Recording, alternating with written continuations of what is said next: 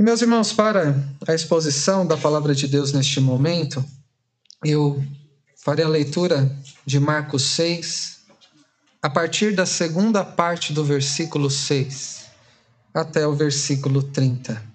Marcos 6, da segunda parte do versículo 6 até o versículo 30. Ouçamos atentamente a leitura da palavra de Deus, os irmãos acompanhem nas Bíblias pois é Deus que se revela a nós pela Sua palavra em Cristo, dizendo assim: Contudo, percorria as aldeias circunvizinhas a ensinar. Chamou Jesus os doze e passou a enviá-los de dois a dois, dando-lhes autoridade sobre os espíritos imundos. Ordenou-lhes que nada levassem para o caminho, exceto um bordão, nem pão, nem alforge, nem dinheiro, que fossem calçados de sandálias e não usassem duas túnicas. E recomendou-lhes: quando entrardes em alguma casa, permanecei aí até vos retirardes do lugar. Se em algum lugar não vos receberem, nem vos ouvirem, ao sairdes dali, sacudi o pó dos pés em testemunho contra eles.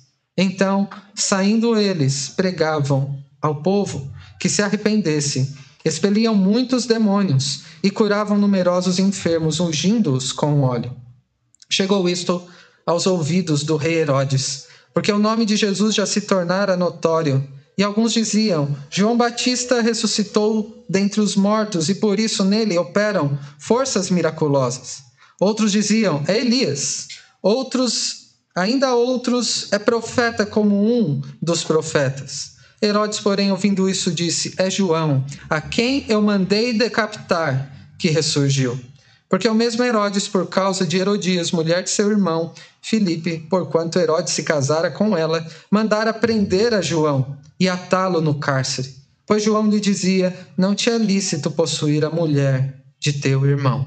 E Herodias o odiava, querendo matá-lo, e não podia porque Herodes temia João, sabendo que era homem justo e santo, e o tinha em segurança.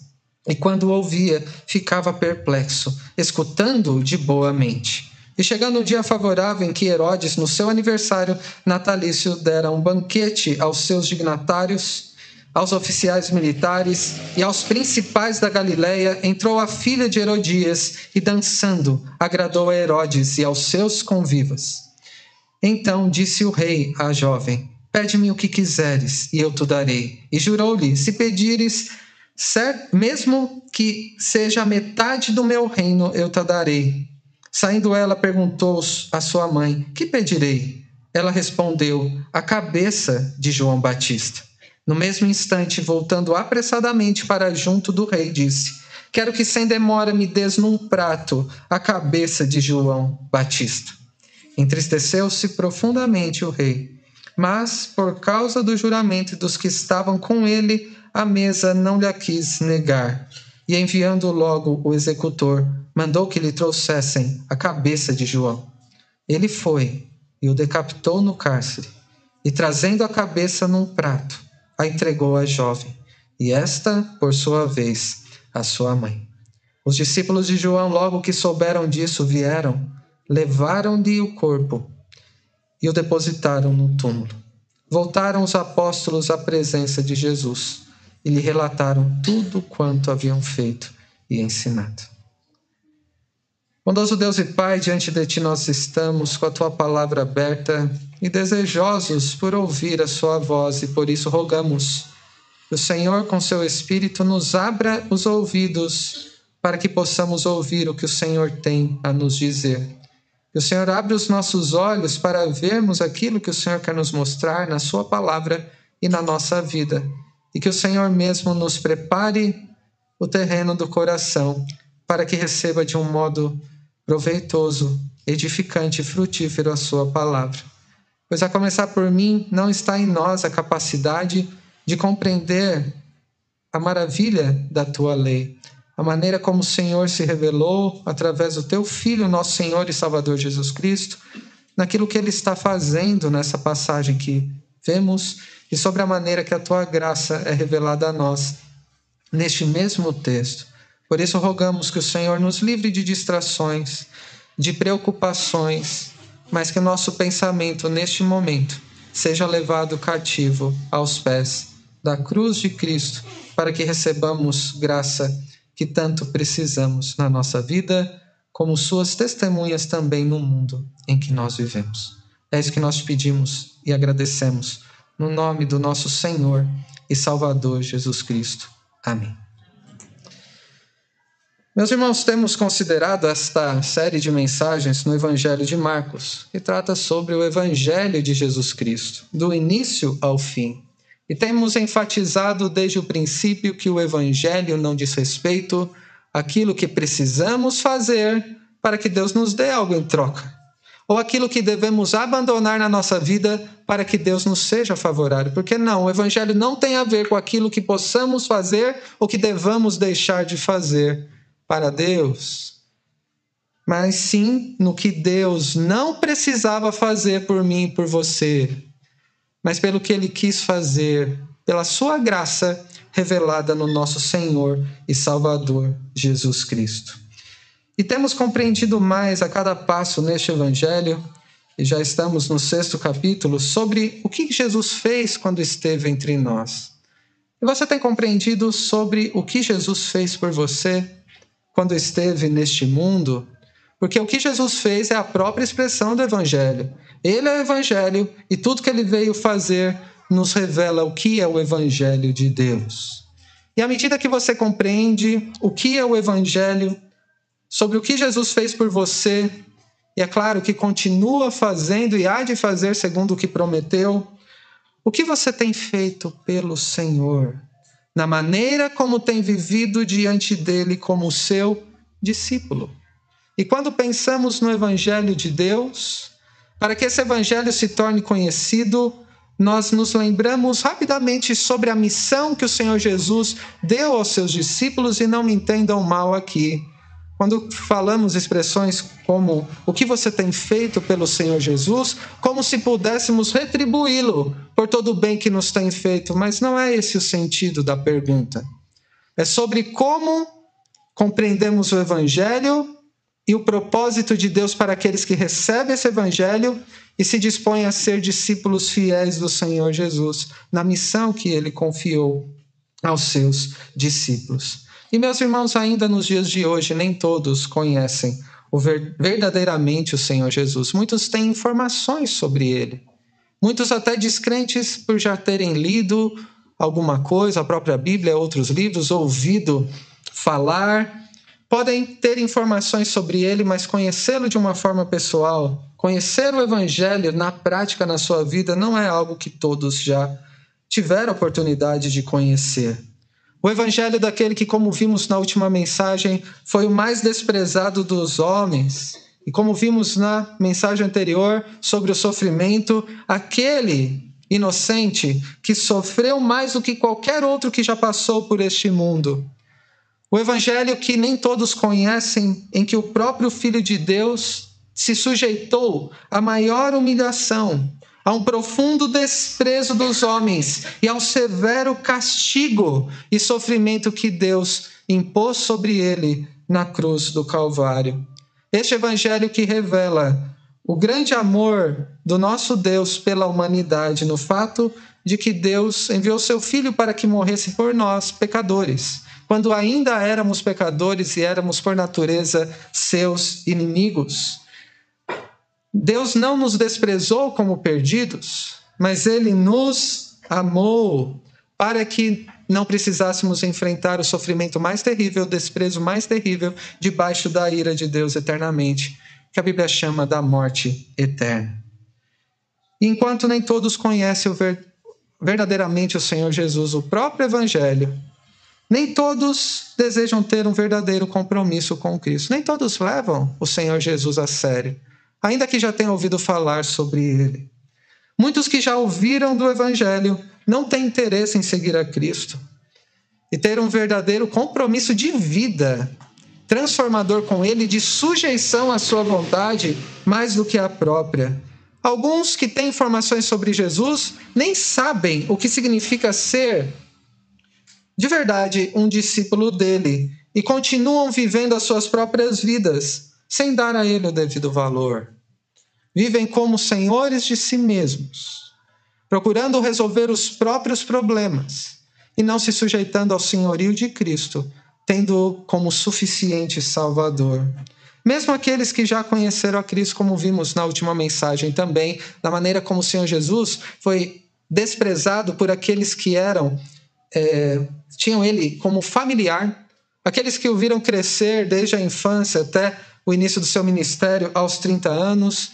Isso também chega até nós. Muitos que já conhecem a Cristo, muitas vezes ainda o rejeitam, o desprezam, não dão valor às suas palavras, não colocam na prática não mudam de atitude, não se dedicam a Ele. E com isso, consequentemente, mesmo que se digam discípulos do Senhor Jesus, podem estar no caminho de negligenciar uma missão tão gloriosa e ao mesmo tempo custosa que o Senhor Jesus tem para os seus verdadeiros discípulos. E é sobre isso que fala o texto dessa noite, sobre o custo do evangelho para os discípulos.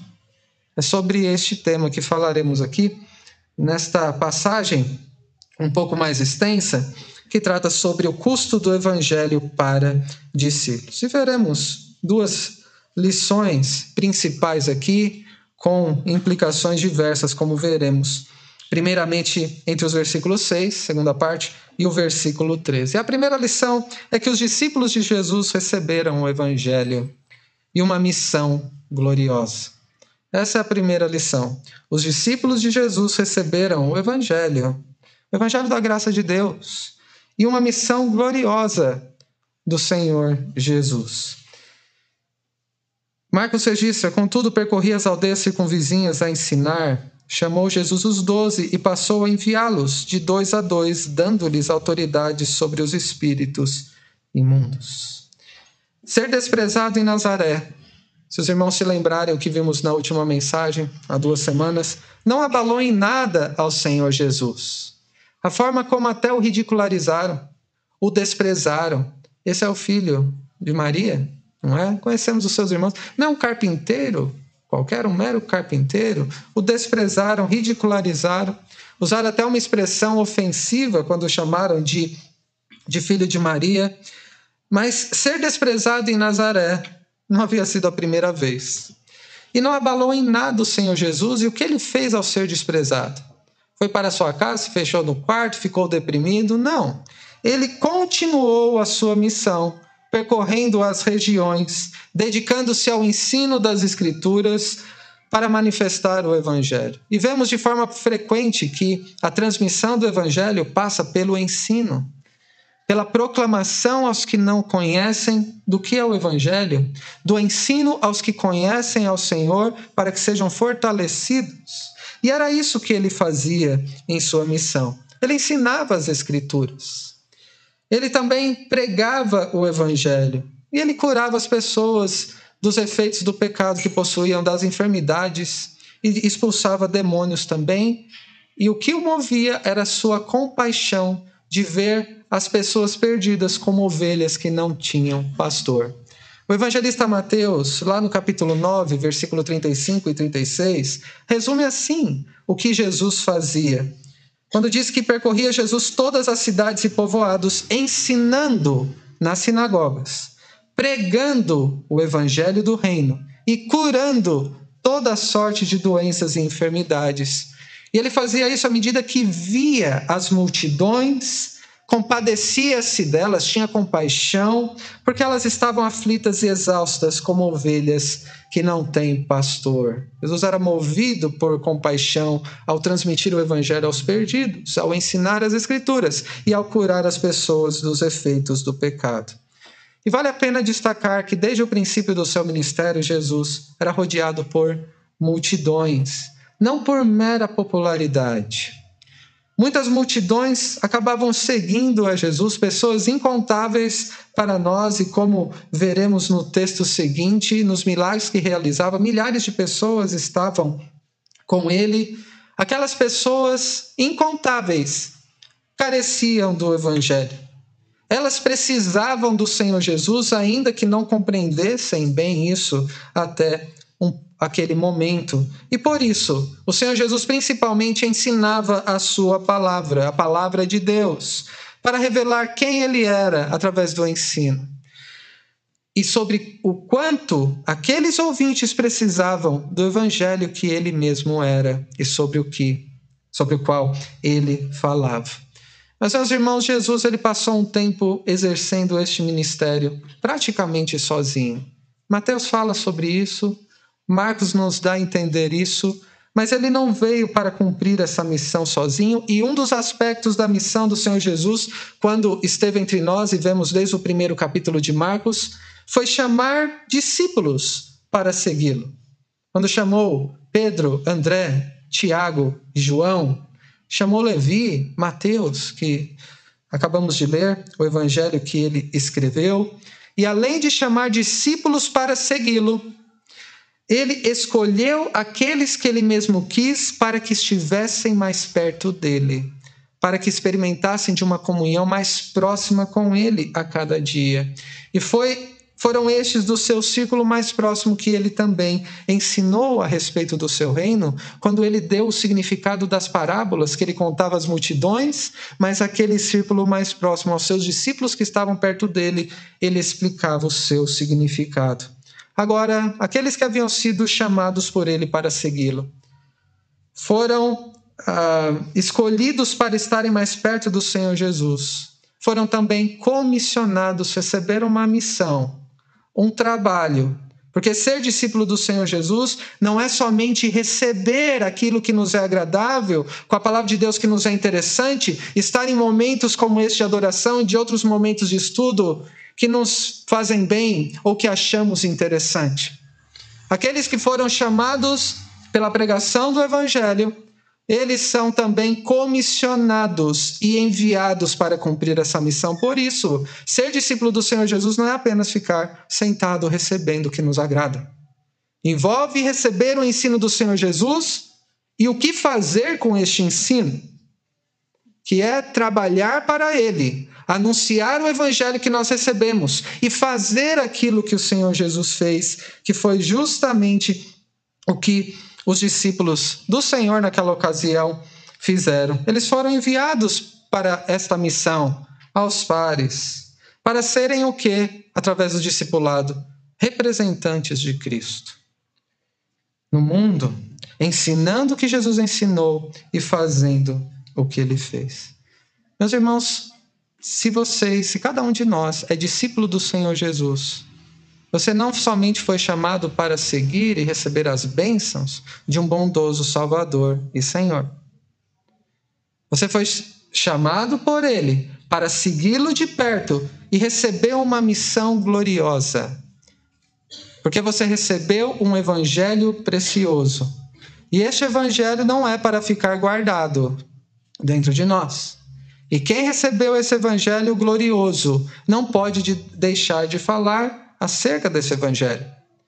Quem vive na presença de Cristo de forma mais próxima, e este é o sentido de ser um seguidor, um discípulo de Cristo, andará como ele andou, fará o que ele fez, ensinará o que ele ensinou. E ainda hoje, como havia multidões ali no tempo do Senhor Jesus, há inúmeras pessoas ao nosso redor que vivem perdidas, como ovelhas que não têm pastor. Até mesmo aqueles que parecem não ter muito problemas graves, mas que não conhecem o Senhor Jesus estão também perdidos. Carecem ouvir do evangelho da graça de Deus. Há muitos do seu convívio certamente que ainda não ainda que não percebam, precisam conhecer ao Senhor Jesus, precisam colocar a confiança nele para que tenham esperança de salvação.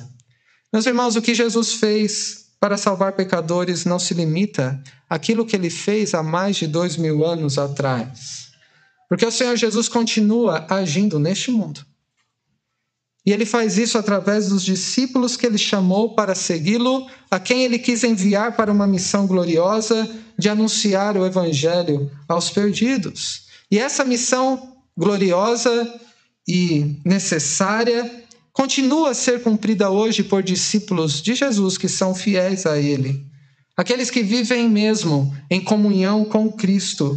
E uns com os outros também precisamos de encorajamento mútuo para cumprir essa missão tão difícil no mundo caído em que nós vivemos.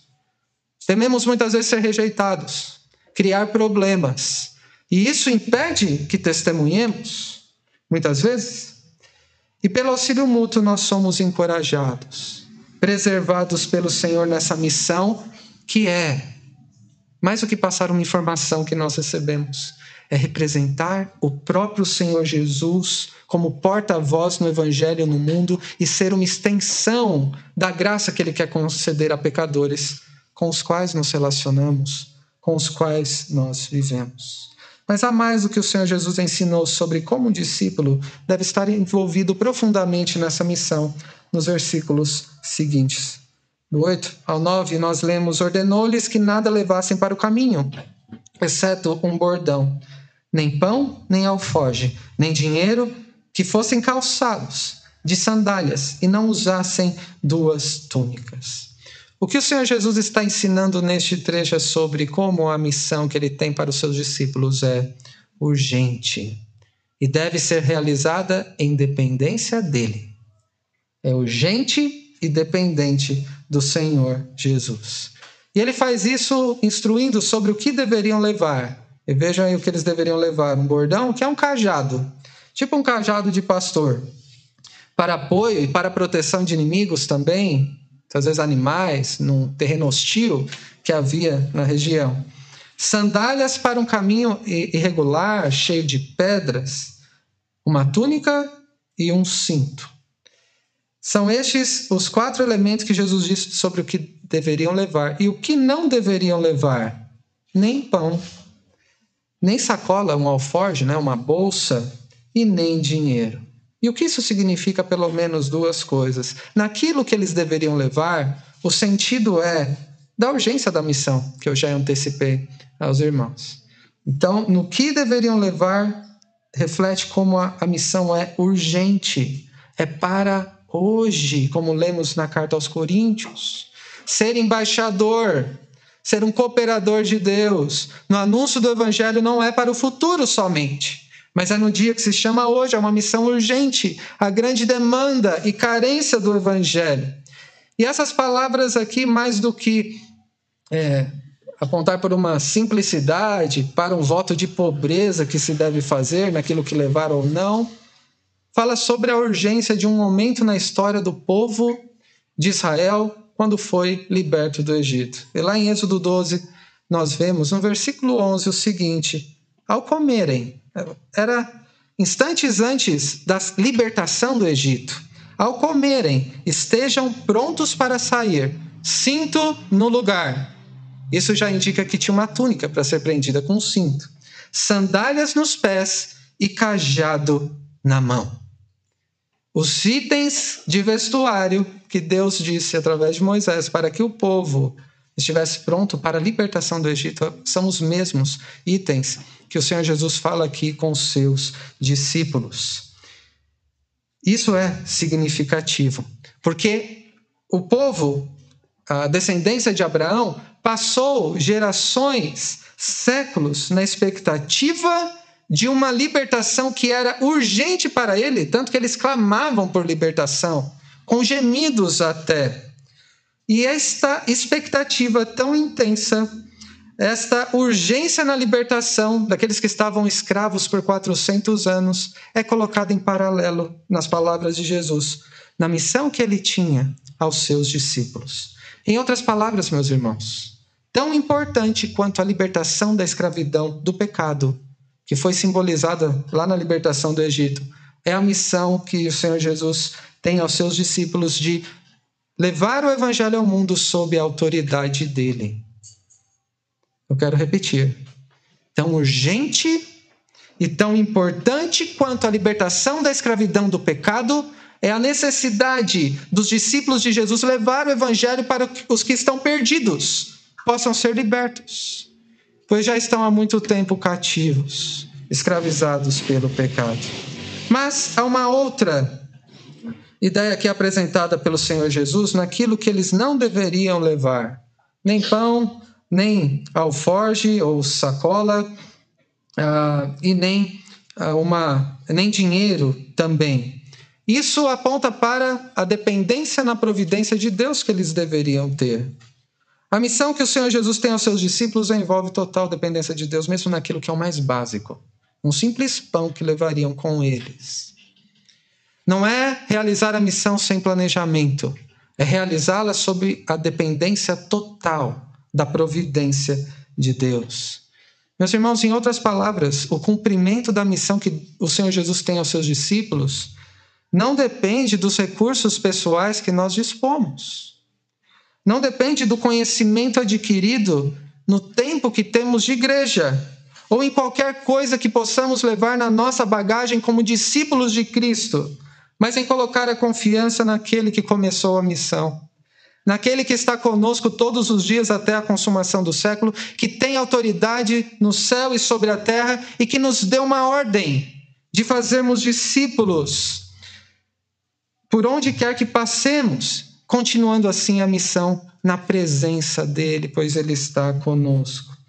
Meus irmãos, a esperança da missão tão gloriosa que temos a cumprir não está na nossa capacidade pessoal, não está nos recursos que nós temos, na nossa inteligência. Está na autoridade que o Senhor Jesus tem no céu e sobre a terra. No, no mundo espiritual e no físico, nos corações endurecidos pelo pecado e sobre aqueles que já foram redimidos por ele. A autoridade e a presença do Senhor Jesus conosco, a esperança de que o nosso testemunho neste mundo, por mais difícil que seja, não será vão. Porque o que mais importa não é a nossa própria capacidade de testemunhar, como somos articulados para convencer o outro, e sim na certeza de que Deus criou um método de ser conhecido e de chamar outros discípulos para seguir ao Senhor Jesus, que é através do testemunho daqueles que são os seus discípulos. E neste propósito de anunciar urgentemente o Evangelho e depender de Deus em todas as coisas, até nas mais básicas, por isso a missão começa com a oração. Na dependência de Deus, como Mateus registrou na continuação do seu relato, que acabamos de ler. Não podemos perder de vista aquilo que é mais importante na missão, de anunciar o evangelho no mundo. Versículos 10 a 11. Dizem sobre isso que diz: E recomendou-lhes: Quando entrardes em alguma casa, permanecei aí até que vos retirardes do lugar.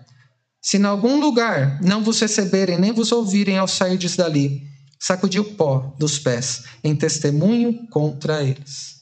A permanência na mesma casa que chegar uh, e receber como uh, com hospitalidade indica com qual postura um discípulo deve estar disposto na sua missão. Quer servir com aquilo que de mais precioso tem, que é o, o, o próprio Evangelho. Sendo grato pela hospitalidade em ser recebido, que é uma demonstração do cuidado providencial de Deus. Através daqueles que abrem mais do que as suas casas, mas que tiveram o coração aberto para receberem o próprio Evangelho. Em outras palavras, a disposição de um verdadeiro discípulo do Senhor Jesus ao falar do Evangelho nunca deve ser por conveniência pessoal. Estou numa casa, talvez fui recebido por alguém de uma forma, mas o outro ali é mais conveniente, talvez eu consiga alguma coisa em troca, nunca com segundas intenções, mas com humildade, com contentamento, dando prioridade não àquilo que eu quero receber de quem me recebe, mas com aquilo que eu tenho para oferecer, ministrando o evangelho que eu recebi. Contudo, os discípulos, dispostos a servir ao Senhor, devem estar preparados para o que que nós vemos aí, que é para a rejeição. E essa ideia de sacudir o pó dos pés era um costume dos judeus, quando depois de viajarem para fora da terra prometida, antes de entrarem novamente, eles é, tiravam o pó dos pés para reprovar ah, os costumes pagãos e não contaminar a terra. Isso era simbólico. Isso nos faz pensar que não, não serão em todos os lugares em que nós estaremos ou que nós passaremos que, que o testemunho, como cristãos porta, porta-vozes do Evangelho, serão bem recebidos. Muitas vezes este lugar é a própria casa, Muitas vezes o ambiente de trabalho, muitas vezes na parentela, não é em todos os lugares e com todas as pessoas que seremos bem recebidos no nosso testemunho. Muitas vezes, assim como o Senhor Jesus foi desprezado e rejeitado nós seremos também, porque somos os seus representantes. Você já foi rejeitado no seu testemunho? Em algum lugar, em algum ambiente? Tanto pela sua postura como pelas suas palavras? Você já foi rejeitado, desprezado, ridicularizado por amor a Cristo? Meus irmãos, este é o caminho do discipulado. Se o Senhor Jesus foi e nós somos representantes dele, como nós não seremos? E o que fazer diante disso? Procure falar do Evangelho onde você estiver. Mas lembre-se que, assim como Jesus foi rejeitado em Nazaré, ele continuou a testemunhar em outros lugares. Se você for rejeitado em algum lugar, não pense que rejeitaram principalmente a você. Quando rejeitam o evangelho que você compartilha, estão rejeitando aquele que é o próprio evangelho. Rejeitam o próprio Deus. E tenha clareza de que aqueles que rejeitam o evangelho, rejeitam a Cristo, serão rejeitados, receberão uh, o juízo de Deus isso deve estar na própria mensagem do Evangelho. Como João Batista fazia, pregava ah, uma mensagem de arrependimento, batismo de arrependimento na linguagem de Marcos, para que os outros se arrependessem e confrontar o erro, falar sobre o juízo vindouro, sobre a ira de Deus que chegará um dia e, e prestarão contas a Deus, faz parte da má notícia do Evangelho antes que seja oferecida a boa notícia. A má notícia é que todos os seres humanos são responsáveis e estão debaixo da ira de Deus. E rejeitar o Evangelho é rejeitar a Cristo, a única esperança de salvação. E esta mensagem do Evangelho, a maneira como eles transmitiam, nos é dito por Marcos, nos versículos 12 e 13. Então, saindo eles, pregavam ao povo que se arrependesse. Expeliam muitos demônios e curavam numerosos enfermos, ungindo-os com óleos. Eles foram, assim como Jesus foi. Continuaram a obra que Jesus tinha começado. Proclamaram o evangelho e o conteúdo da mensagem é inegociável. É a mesma mensagem que o Senhor Jesus pregava. Arrependam-se e creiam no evangelho. E o tempo está próximo. O reino já chegou. Eles também expulsaram demônios, curaram enfermos, com a mesma autoridade de Jesus, pois eram seus representantes. Eles eram discípulos perfeitos? Eles já estavam preparados à altura da missão gloriosa que é anunciar o Evangelho? Claro que não. Você se lembra como eles ficaram com medo na tempestade? Como eles tentaram, alguns, a restringir as ações de Jesus, eles eram como nós, incrédulos em algum momento. Imaturos, muitas vezes, medrosos, insensatos, extremamente limitados. Quando a gente olha para os discípulos, claramente eles não estavam preparados para uma, a missão gloriosa de serem representantes do Senhor Jesus neste mundo. Até eles serem enviados neste ponto de Marcos parece um pouco precoce. Por que não deixar mais para o fim? Perto do fim do ministério do Senhor Jesus. Eles não estavam preparados para uma missão tão gloriosa que é anunciar o Evangelho ao mundo, assim como você também. Por você mesmo não está. Meus irmãos, se vocês são discípulos do Senhor Jesus, você recebeu. Não é alternativa, você já recebeu essa missão gloriosa para ser desenvolvida onde Deus te colocou. Essa missão não foi dada para alguns discípulos específicos, chamados missionários, ou uma missão de evangelismo escolhida para ser em momentos especiais, como eventos anuais. Quem é discípulo do, Jesus, do Senhor Jesus está em constante missão no mundo não deixa de ser representante em alguns momentos, representa a Cristo porque tem o próprio Evangelho, tem o Espírito de Cristo que habita dentro de si. Por isso, você, se é discípulo de Jesus, você é um representante onde ele te colocou. Talvez você se sinta desencorajado, ainda preciso aprender muito. Sabe como você vai aprender e ser encorajado? À medida que desenvolver essa missão na comunhão com outros irmãos que também representam a Cristo no mundo e também representarão a Cristo na sua própria vida. Talvez você diga, pastor, eu não tenho tempo para compartilhar o evangelho, eu sou tão incapaz. Este é um problema de prioridade. Não existe uma tarefa mais gloriosa, mais importante na sua vida do que ser um representante de Cristo. Não quer dizer que você vai ficar falando só uh, em discursos sobre o Evangelho o tempo todo, mas representar a Cristo com o que você é, no que você faz e não deixar de falar sobre Ele, sobre a salvação que recebeu dele. E nisso você sempre será incapaz por você mesmo. Por isso que no ensino de Jesus aponta para a dependência total que temos do Senhor Jesus. Talvez vocês também se sintam desanimados, indispostos. Talvez isso não seja para mim. Quanto mais essa missão parecer gloriosa para você, porque o Evangelho é glorioso, mais alegria, gratidão e disposição ao serviço você terá no seu coração. Meus irmãos, não, não são, somos nós, como mensageiros, os mais importantes nessa missão, e sim aquele que nos enviou ao mundo para falar do glorioso Evangelho. E é na presença de Cristo, dependendo dele, que representaremos ao nosso Senhor no mundo. Quando a gente fala sobre uma missão gloriosa que nos foi confiada,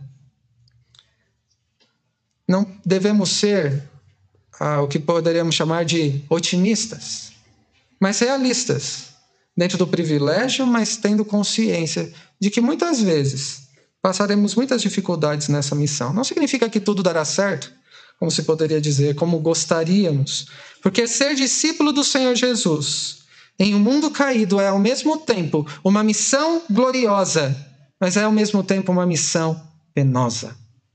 Porque o Evangelho é tão precioso para nós, que tem também um alto preço, um alto custo para os discípulos do Senhor Jesus.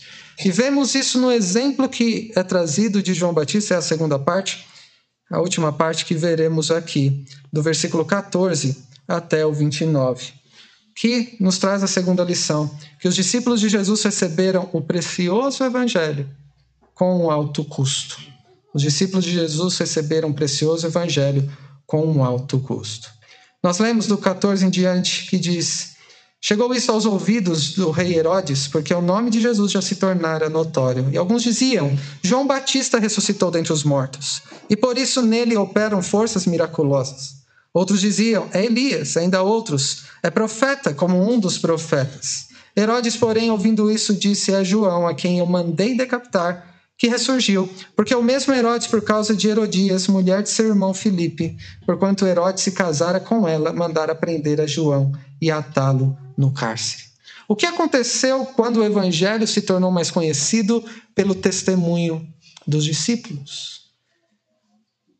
Procuraram compreender quem era esse tal de Jesus, anunciado por estes discípulos dele. E aqui nós vemos Herodes Antipas, não é Herodes o Grande, há, há vários Herodes aqui na, na narrativa bíblica, e ele era um tetrarca, que é chamado nos evangelhos um governador da Galileia e Pérea. Ele ficou sabendo sobre um certo homem chamado Jesus, um tipo de profeta que estava realizando milagres e havia surgido, uh, e os seus discípulos estavam fazendo o mesmo, seguindo nesta missão.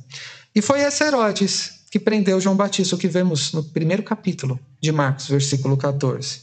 E o matou, o que nos é declarado somente aqui no capítulo 6. Agora, eles pensaram, aqueles ímpios pensando, ele voltou de algum jeito para atormentar Herodes, porque havia sido preso e morto por ele. E por que Herodes havia prendido João Batista? Porque a sua consciência, pelo seu pecado, o acusou. Porque ele foi confrontado por João Batista e por isso ele reagiu dessa forma, prendendo, ainda que não o quisesse matá-lo. Versículo 18: Pois João lhe dizia: Não te é lícito possuir a mulher de teu irmão. Herodes tinha, ou Antipas, tinha o meu irmão, chamado Felipe. E o Antipas roubou a esposa do seu irmão. E o que João Batista fez? o acusou, baseado na lei de Deus, que o que ele estava fazendo era pecado e que ele precisava se arrepender. E Herodias, então, versículo 19, o odiava, é a mulher que ele tomou para si, querendo matá-lo e não podia, porque Herodes temia a João, sabendo que era homem justo e santo e o tinha em segurança, e quando o ouvia ficava perplexo, escutando-o de boa mente. Então imaginem João Batista confrontando publicamente a Herodes Antipas, o governador da região da época, sendo uh, confrontado no seu pecado de adultério de roubo também, por ter roubado a mulher do seu próprio irmão, que ainda estava vivo nessa época. E ele foi preso. E Herodias, essa mulher, era tão hostil com este homem de Deus que era João Batista, que queria matá-lo. Mas por que, que ele não era morto por Herodes? Porque ele era alguém justo e santo. Era alguém piedoso, o seu testemunho era diferente. O próprio Herodes Antipas, um ímpio, reconhecia isso. E eu não posso matar este homem que não é como qualquer outro. Meus irmãos, vejam o testemunho cristão, mesmo quando no confronto do pecado é respeitado, como alguém justo e santo, alguém piedoso. Porque Herodias queria matar João Batista e Herodes, então, temia uh, matá-lo. Porque ele era alguém que temia Deus, alguém piedoso. Estou falando de João Batista. Uma testemunha fiel do Evangelho. E era reconhecido até que era diferente pelos ímpios. E ser testemunha fiel do Evangelho teve um alto custo para João Batista. E não será diferente para mim e para você. Ser testemunha fiel do Evangelho sempre levantará oposição, perseguição, dificuldades. Sempre terá um alto custo. E nós vemos sobre esse dia em que ele pagou um alto custo pelo seu testemunho fiel, do 21 ao 29. E diz que num dia, um grande dia de festa, ah, quando foi montada uma armadilha um palco, em especial por Herodias, num dia em que era aniversário de Herodes Antipas, e ele tinha uma lista de convidados invejável para qualquer um que fosse fazer um aniversário. Eram pessoas ilustres que estavam rodeando aquela mesa e impulsionando essa trama, essa tensão, na oposição àquele que era testemunha do Evangelho João Batista. Autoridades do governo estavam presentes, militares conhecidos, pessoas influentes ricas da região da Galileia. Então, a filha de Herodias, segundo o historiador Flávio Joséfo, uma jovem chamada Salomé, entrou dançando de uma forma que chamou tanta atenção que o próprio Herodes ofereceu realizar um desejo para ela. E de uma forma muito tola, e que era comum de reis, até se for metade do meu reino eu te dou. E, aconselhada pela mãe, ela faz um pedido maldoso, perverso, hostil. O maior desejo do, do coração daquela mulher ímpia era matar, testemunha fiel de Cristo, que preparou o caminho para o Senhor Jesus. Qual foi o pedido? Versículo 25: Quero que sem demora me des um, num prato a cabeça de João Batista. Herodes não queria matar João, ficou muito triste, mas ele foi pressionado pela própria promessa tola que fez. Por Herodias, por Salomé e pelas pessoas influentes que estavam ao seu redor. E a gente vê de uma forma dramática, tão triste, como que se deu o martírio de João.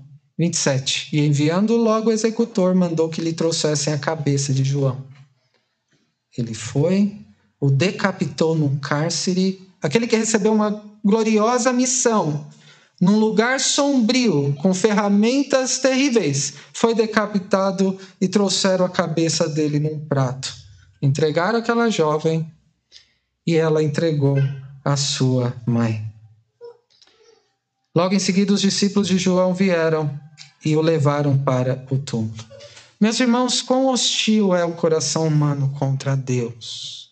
E por isso, a hostilidade e inimizade contra Deus fará com que haja hostilidade também contra o Evangelho e contra os discípulos de Cristo que representam a Cristo que é o Evangelho.